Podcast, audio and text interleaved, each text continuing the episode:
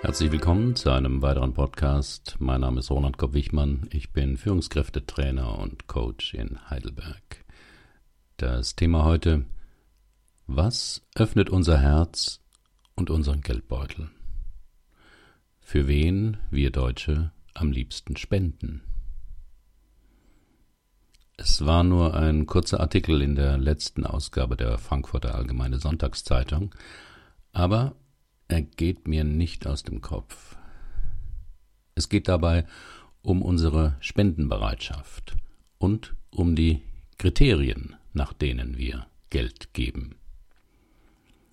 In den letzten Monaten häufen sich ja die Krisen in der Welt, wie schon lange nicht mehr, mit vielen Todesopfern und Verletzten. Im Gazakrieg im Frühjahr starben über 2000 Palästinenser und 67 Israelis. In der Ukraine-Krise starben bis jetzt schätzungsweise über 500 Menschen. Mehr als 3000 Menschen fielen bis jetzt der Ebola-Seuche zum Opfer. Zehntausende sind wohl infiziert. Durch den Vormarsch der ISIS-Terroristen im Nordirak wurden bisher rund 2500 Menschen getötet. Solche durch Menschen verursachten Katastrophen wie auch Naturkatastrophen lösen mittlerweile breite Wellen der Hilfsbereitschaft in den westlichen Ländern aus.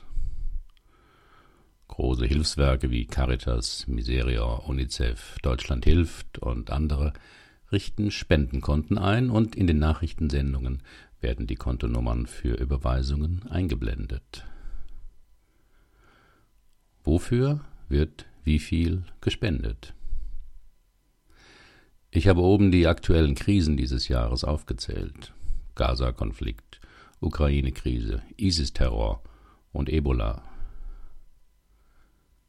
Jetzt dürfen Sie mal raten, für welche dieser Krisen haben die Deutschen am meisten gespendet?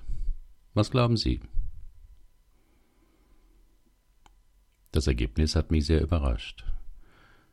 Für den Irak erhielt die Caritas bis jetzt 5 Millionen Euro, das Diakonische Werk 3 Millionen.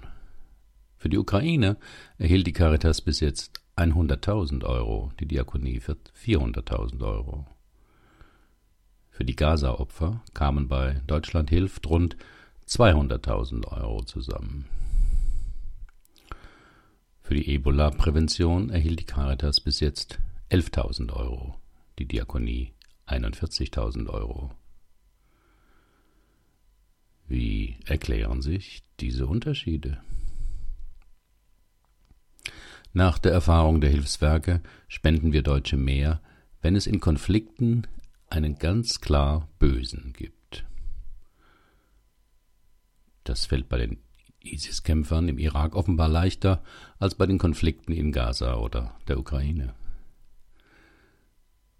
Eine Ausnahme sind Naturkatastrophen.